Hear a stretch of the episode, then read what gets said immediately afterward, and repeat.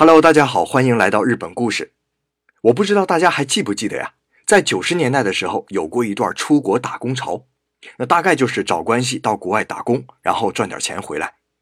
现在呢，中国发展的是越来越好了，这种故事听的好像也是少了。不过每年仍然有很多人被“出国劳务”这个词吸引。那出国劳务到底好不好呢？今天我就来为你揭开这层面纱。当然了，欧美我是不清楚了。我只说日本，如今日本是属于老年化社会和高薪水社会，所以很多苦活累活，像农业、水产加工业，包括机械工厂、便当三明治的生产工厂，还有报纸配送这些工作，日本人是不愿意干的。可这又是支持日本人生活的最基础的工作，那么谁来做呢？只有外籍劳工。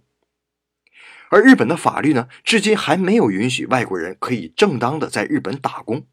所以这些年轻人要么自己花钱求国内中介办一个实习生的身份，或者是以留学为名来日本打工赚钱。那留学生还好啊，毕竟还有一个正式的身份和学校。可实习生呢，就惨了。我在大学期间呢，曾经在一家造船厂工作了两个月，在那里啊，我碰到了几个中国来的工人。因为我是搞技术的，他们是现场作业的，所以偶尔在车间能够碰到。有一次，我就问他们呢：“你们是怎么来日本的呀？”他们说：“啊，是交给国内中介公司两万元报名费来的。”我说：“怎么样，来日本适应吗？”他们苦笑了一声，说：“哎呀，我原本以为这里是天堂啊，结果呢，这条件太差了。说是培训实习，其实呢，我们就是普通的电焊工，八个人一个屋不说呀，原想着在国外条件好，那两万元中介费能很轻松赚回来，还能每个月给家里邮点钱。结果呢？”到这里来，每个月够我们花的就不错了。中介还不让我们跟用人单位谈判，说只要一谈判提及薪水，就把我们送回国。之前有一个受不了这份苦的跑了，据说还抢了一家便利店。那自从这件事情发生之后，我们就被限制住了，连出去买东西都不让。还有一个哥们儿，工作每天十二个小时，有一天早晨起来腰就动不了了。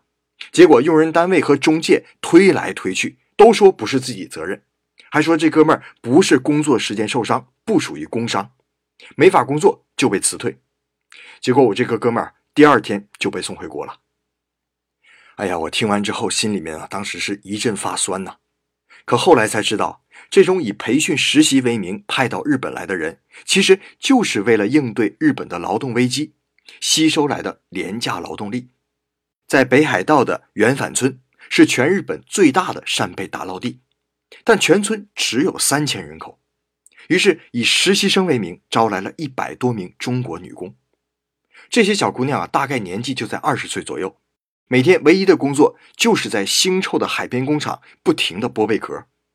他们的速度啊，比那些日本老年妇女快三到四倍，在那种环境里啊，一站就是十几个小时，可薪水。却还没有日本人的一半高，但是连厂长都承认，如果没有这些实习女工，莫说扇贝工厂了，可能整个村子都失去了赖以生存的饭碗。